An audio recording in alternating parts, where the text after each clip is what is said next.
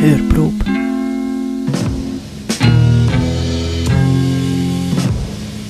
Neuheiten auf Radio Stadtfilter. Wir sind immer noch in der Hörprobe jetzt mit dem Omar Fra an der Moderation und zwar mit einem Spezial über die Heavy Metal Subkultur in der DDR, wo in der zweiten Hälfte der 1980er Jahre die wahrscheinlich größte Subkultur in dem sozialistischen Staat war. Im Verlauf der 1980er Jahre sind in der DDR darum auch mehr als 100 Heavy Metal Bands entstanden und die Subkultur von der sogenannten Heavies ist sehr aktiv gewesen. Sechs vom gemeinsamen Pilgern zu Konzerten in irgendeiner Dorfbeiz, Brieffreundschaften mit anderen Gleichgesinnten oder das Bombardieren von Musikwünschen, sodass Heavy Metal Bands immer die oberen Rang der Hitparade vom DDR Rundfunk Jugendprogramm DT64 besetzt haben. Außerhalb der Ost-Metal-Szene sind die Gruppen bis heute relativ unbekannt und wir hören als erstes mal einen Song an von der wohl bekanntesten DDR-Heavy-Metal-Band, nämlich Formel 1, wo auch die einzige Band ist, wo ein reines Heavy-Metal-Album veröffentlicht hat, und zwar das Album Live im Stahlwerk. Da ist das Stück der Edelrocker. Hallo, hier ist Formel 1!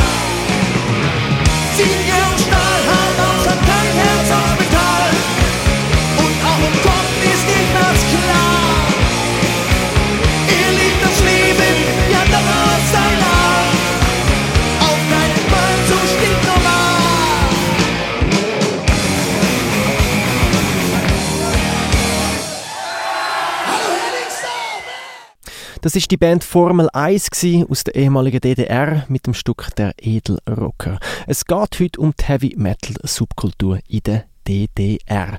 Auf das Thema bin ich gekommen, weil das ehemalige DDR-Musiklabel Amiga letztes Jahr eine fünfteilige CD-Box mit Aufnahmen von DDR Heavy Metal veröffentlicht hat. Der Begleittext zu dieser Box hat der deutsche Historiker Nikolai Okunev geschrieben, wo ein bisschen vorher das Buch Red Metal herausgegeben hat. Eine umfangreiche Arbeit über die Heavy Metal Subkultur von der DDR mit Interviews mit Zeitzeuginnen und Zeitzeugen und auch Einblick in die Staatsakten von der ehemaligen DDR. Mit dem Nikolai Okonev ich ein Interview führen und zuerst mal wissen, ob es dann von Anfang an Plan war, dass Buch und CD miteinander zusammenhängen. Der Nikolai Okonev sagt dazu, Nee, das war nicht geplant. Ähm, ähm, Jörg Stempel, ähm, der so der Nachlassverwalter, Reichsverweser von den Amiga-Beständen ist, ähm, fand das Buch einfach gut und äh, meinte, da könnte man doch mal was machen. Ähm, dann hat er mich kontaktiert, ähm, dann noch äh, Patrick Engel und Hendrik Rosenberg, die so ein bisschen die Szenechronisten sind und auch so Sachen, alte Sachen neu auflegen und gefragt, ob die nicht Bock hätten, an so einer Box äh, mitzuwirken. Also das ist jetzt keine, sagen wir sind alle nicht, nicht, nicht reich geworden dadurch, aber wir haben also alle irgendwie Spaß dran gehabt, das zu machen. Sagen besonders, ähm, Patrick Engel hat sich da massiv reingehangen, ähm, komplett äh, Blut, Schweiß und Tränen reingekippt. Und ich kannte eben durch meine Recherchen für das Buch noch eine ganze Reihe von Sachen, die in den Archiven schlummerten. Also äh, ein, zwei Songs, von denen wir wussten, die bisher nicht veröffentlicht wurden, paar Bilder, solche Sachen, das konnte ich dann eben beisteuern. In der DDR hat man nicht wie heute einfach eine Band gründen oder einfach an ein Heavy Metal Konzert können gehen oder einfach nur provozierende Klamotten mit Metal-Kutten, Lederhosen, Ketten und Nieten anlegen, sondern man ist per se einfach schon mal verdächtig gewesen. Wer Musik hat wollen machen, hat auch eine dementsprechende Erlaubnis gebraucht. Bei einer staatlichen Kulturkommission müssen vorspielen und hat auch müssen bestimmte Auflagen erfüllen.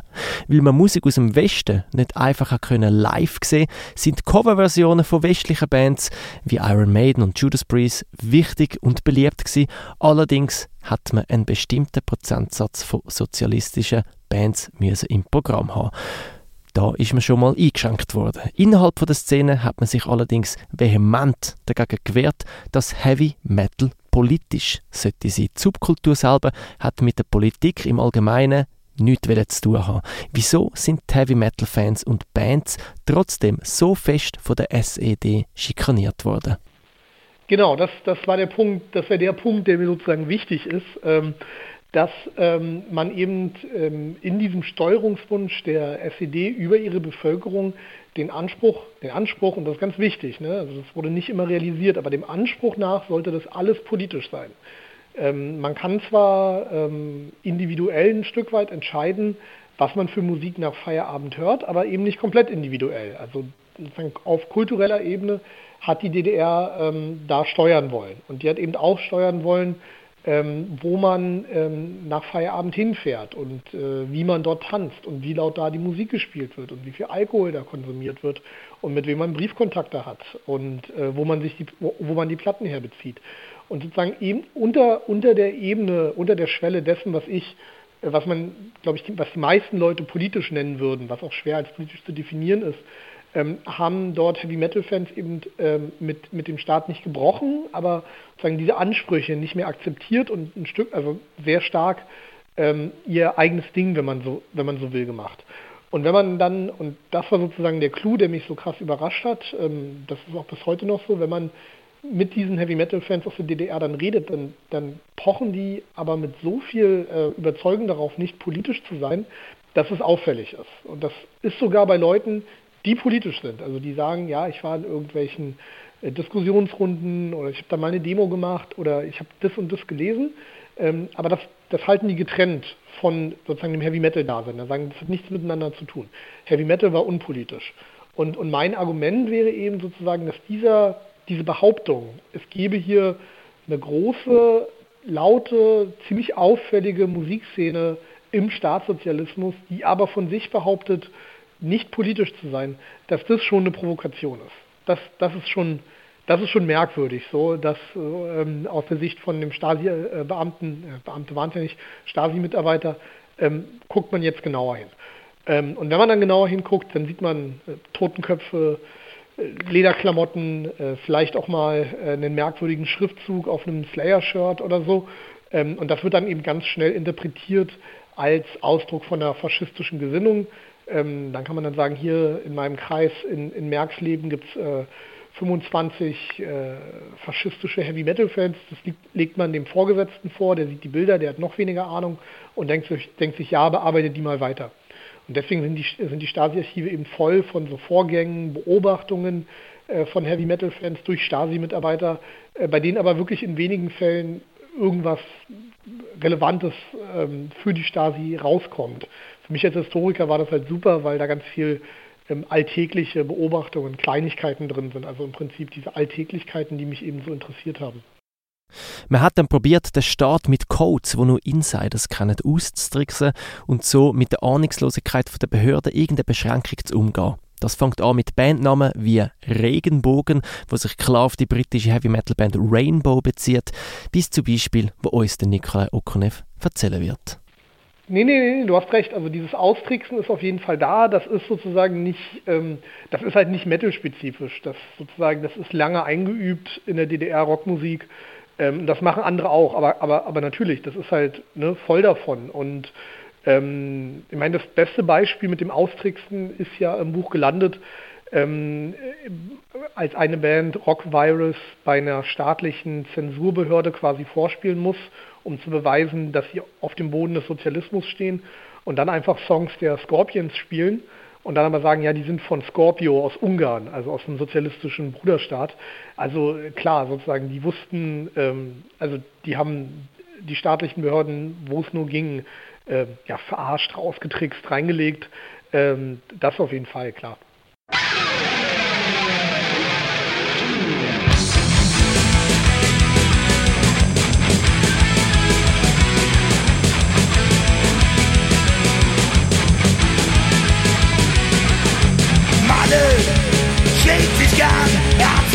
Kumpels auf die Kanne nicht mehr sehen, wer da besoffen ist. Manne, bricht voll rein, er kennt ja kein Pardon. Wenn einer kommt in sein Revier, haut er zu.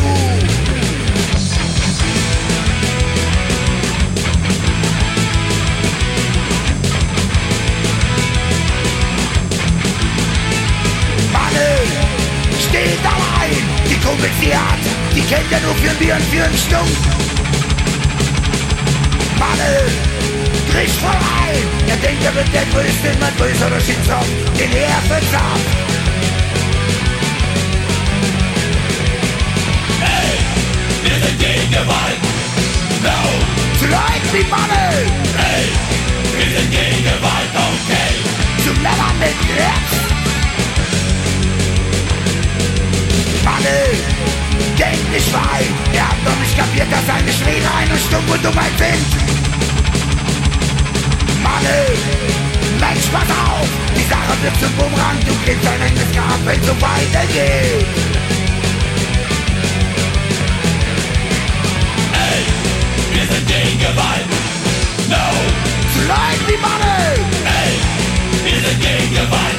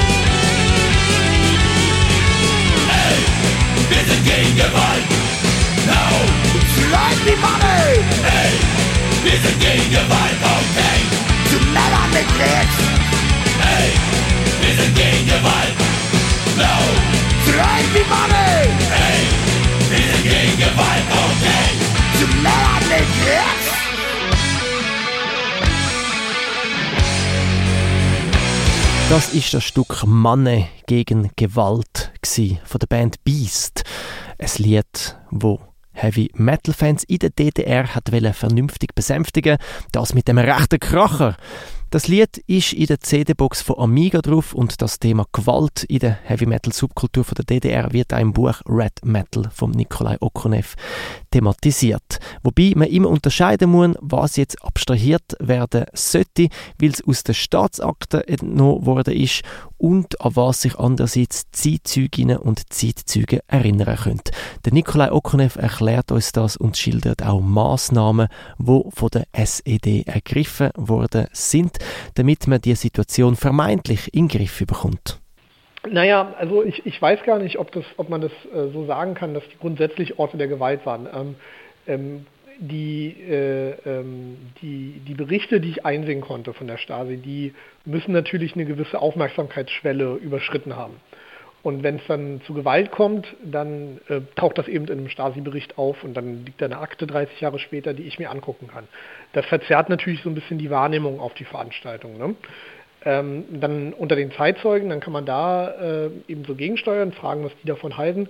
Und die berichten eben schon von diesen, von diesen super heftigen, ähm, mitunter, ja, also Gewaltorgien, ähm, dass ähm, ähm, Badezimmereinrichtungen da zerlegt werden und, und, und Konzerträume und so weiter. Ähm, ein Punkt ist, eine der Erklärungen ist ganz simpel, das ist auch eine Sache, die wir aus anderen Ländern und aus anderen Zeiten schon kennen ist eben diese Rumreiserei. Also wenn dann irgendwie in äh, Torgelow, Drügeheide äh, ein Metal-Konzert ist, in der einzigen Dorfdisco, dann ist da die ganze Dorfjugend. Und dann kommen sozusagen Außerirdische aus Berlin dazu, ähm, die vielleicht ne, also anders aussehen, vielleicht auch äh, ein bisschen modernere Lederjacken haben und die kommen in der Gruppe geschlossen und dann sind da sozusagen andere 17-Jährige, ähm, und das sozusagen ist, ist oftmals ähm, dann der, der Punkt, wo, wo, so Streitigkeiten losgehen, so pubertäre Kämpfe unter Einfluss von Alkohol. Oftmals ist dann auch irgendwie Eifersucht oder Neid äh, äh, da ein Auslöser. Ähm, und dann kommt aber hinzu, ähm, dass ähm, diese späte DDR ähm, im Verlust der, der, der Steuerungsmöglichkeiten, die, das ist sozusagen mein Eindruck, ähm, dass die gemerkt haben, okay, hier, hier gerät was äh, langsam aus den Fugen, ähm, sich dann mitunter bemüht hat, eben diese ganz merkwürdigen Vögel, also diese Metal-Konzerte oder auch, das trifft auch auf die Punks zu, äh, die dann eben nicht mehr äh, einfach reisen zu lassen und eben nicht mehr in Dresden oder so zur Party zuzulassen. Und ähm, dann kommt es eben zu diesen ähm, ja, spät kommunistischen, spätstalinistischen Gewaltausbrüchen, ein Gewaltpotenzial, was in der DDR immer, immer vorhanden war. Und dann wird eben losgeknüppelt. Ähm, das sozusagen ist dann auch eine, eine, ja, eine, Gewaltandrohung, die sich, die sich realisierte. Ähm, das passierte, und das hat mich dann eben auch überrascht, weil wir ja hier in Deutschland, ähm, zumindest in der Wissenschaft, viel von der friedlichen Revolution reden. Das traf diese Jugendlichen, diese Heavy Metal Fans eben, eben auch noch im Sommer 89. Also das, das, das, das äh, besteht fort. Das ist nicht system, systematisch, das ist nicht auf die ganze Republik ähm, anzuwenden, aber bestimm an bestimmten Orten, zu bestimmten Anlässen ähm, haut dann der Staat eben zu. Das ist eben auch wichtig, ne? also es ist eben kein ähm, Staat, der sich an äh, feste äh, Prozesse, Regularien oder so halten muss, sondern eingebaut ist eben die Willkür und sozusagen die, die, die, die permanente Angst, der Staat könnte zugreifen. Und äh, in dieser erhitzten Atmosphäre in den späten 80er Jahren äh, tut er es dann mitunter auch. Und zwar wesentlich äh, radiater, als, glaube ich, viele Leute das denken, äh, oder als viele Leute es auf dem Schirm haben. Weil bestimmte Gruppen in Berlin, wo eben die Westkameras anwesend waren, ähm, da ein anderes Bild gezeichnet haben. Die haben das in der Form nicht mehr erlebt. Natürlich mit den großen Ausnahmen dann im tatsächlichen Wendeherbst 89. Die Willkürlichkeit von der SED hat dann allerdings die Heavy Metal Subkultur angestachelt, um noch mehr provozieren. Kontraproduktiv und gleichzeitig aus meiner Sicht nachvollziehbar. Ja, ganz genau. Also das ist, du kannst, du kannst quasi, äh, die Logik ist ja dann so ein bisschen, ähm, du kannst gar nicht äh, verlieren. Also du bist als Metal-Fan da, provozierst die Staatsmacht und entweder zieht sich zurück, dann hast du gewonnen, ähm, oder sozusagen, die unterdrückt dich halt, aber dann bestätigt dich das ja in deinem, in deinem Sein, in deiner Selbstwahrnehmung als irgendwie ähm, unterdrückter Kämpfer für die wahren Werte des, des Heavy Metals. Und was jetzt hier so pathetisch klingt, das, das taucht in den Quellen tatsächlich so auf. Also es ist ja eh auch so ein bisschen sozusagen an diesem ähm, subkulturellen Dasein von Heavy Metal Fans ist ja, wir sind zwar irgendwie alle super starke Männer und können ganz, ganz viel trinken, aber gleichzeitig sind wir irgendwie eine unterdrückte Gruppe, die sich die ganze Zeit irgendwie kämpfend erwehren muss.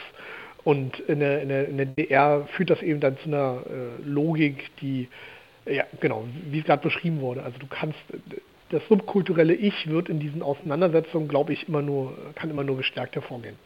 Die Heavies ist das Radio sehr wichtig gewesen. Vor allem das Jugendprogramm DT64 mit der Sendung Tendenz Hard bis Heavy, moderiert vom DJ Matthias Hopke. Fans haben mit Musikwünschen per Briefpost Einfluss aufs Programm und auf die Chartsplatzierungen können nehmen und weil man hat müssen vor allem Musik aus sozialistischen Staaten spielen, hat man natürlich auch die eigene Szene können fördern im Vergleich zu einem kommerziellen Radio, wo nach den Regeln vom Markt geht. Paradoxerweise hat der Staat selber die Förderung mit Auflagen und Schikanen an Bands und Fans verhindert, aber theoretisch ist das Radioprogramm eigentlich bereit gewesen, zum präsentieren, was tatsächlich als spannend aufgefasst worden ist. Naja, es gibt, es gibt eine schöne Geschichte von äh, Matthias Hopke, das ist aus der Nachwendezeit, also das müsste von 1991 sein, also Matthias Hopke, der DDR-Metal-DJ. Und ähm, da hat in Leipzig äh, jemand, Abo Alsleben, hat eine Hardcore, Grindcore, Noisecore Festival veranstaltet. Also sozusagen sehr untergründige, sehr ranzige Musik, sehr laute Musik. Und da ist er hingefahren, um eine Live-Übertragung vorzuproduzieren. Und äh, als er, während er da war, ähm, waren die Scorpions gerade auf Promotour. Und dann erreichte ihn über den Sender irgendwie die, äh, also er meinte Anschiss, äh, zitieren jetzt, warum er denn nicht äh, die Scorpions fürs Radio interviewen würde. Und er so, ja, die interessieren mich halt nicht. Ich will sozusagen den Untergrund äh, aus Leipzig, darüber will ich berichten. Und sagen, das, ist, das sind, so, sind so Momente, wo, wo, wo dann diese alten DDR, ähm, nicht die alten, aber wo die DDR-Radio-DJs dann gesagt haben, okay, da haben wir gemerkt, jetzt, jetzt weht ein anderer Wind, so wir können das nicht mehr so machen wie in den 80ern. Ja, also, also das ist äh, auch ein Stück weit natürlich irgendwie eine Demokratisierung eines Rundfunksystems oder ja doch Demokratisierung eines Rundfunksystems, was ja eigentlich einen staatlich-ideologischen Auftrag hatte. Und wenn man sich anguckt, was nach 1990 passiert, was Matthias Hopken mir auch sozusagen lang und breit und immer wieder erzählte, ist, dass diese, ähm, ja, diese Übernahme ähm, des Rundfunks oder die Überführung des Rundfunks in äh, das bundesdeutsche System, wo dann ganz andere Gesetze ähm, herrschen, nämlich sozusagen die Gesetze der Musikindustrie, ähm, dass das durchaus als äh, Einschränkung der eigenen Freiheit und, und, Verlust dessen, was man im Radio äh, machen konnte, angesehen wurde. Also ich will das jetzt nicht romantisieren, ähm, sozusagen was 88 im DDR-Radio passierte, weil die einzelnen Redakteure haben dann natürlich auch viel Macht und äh, ähm, können auch mal Bands, die sie gar nicht mögen, einfach verschwinden lassen, müssen sich dafür nicht groß rechtfertigen. Ähm, aber ähm, es, es, funktioniert doch sehr anders ähm, als, als, als, als Radio im Westen funktioniert, also gerade kommerzielles Radio im, Westen funktioniert hat, weil man sich eben nicht auf die Logik äh, des Musikmarktes, der Musikindustrie einlassen musste. Es gibt äh, die, die, die Charts, ähm, äh, die Hitparaden, äh, wie es in der DDR hieß, realisieren sich über, über Publikumspost, über, über Zuschriften.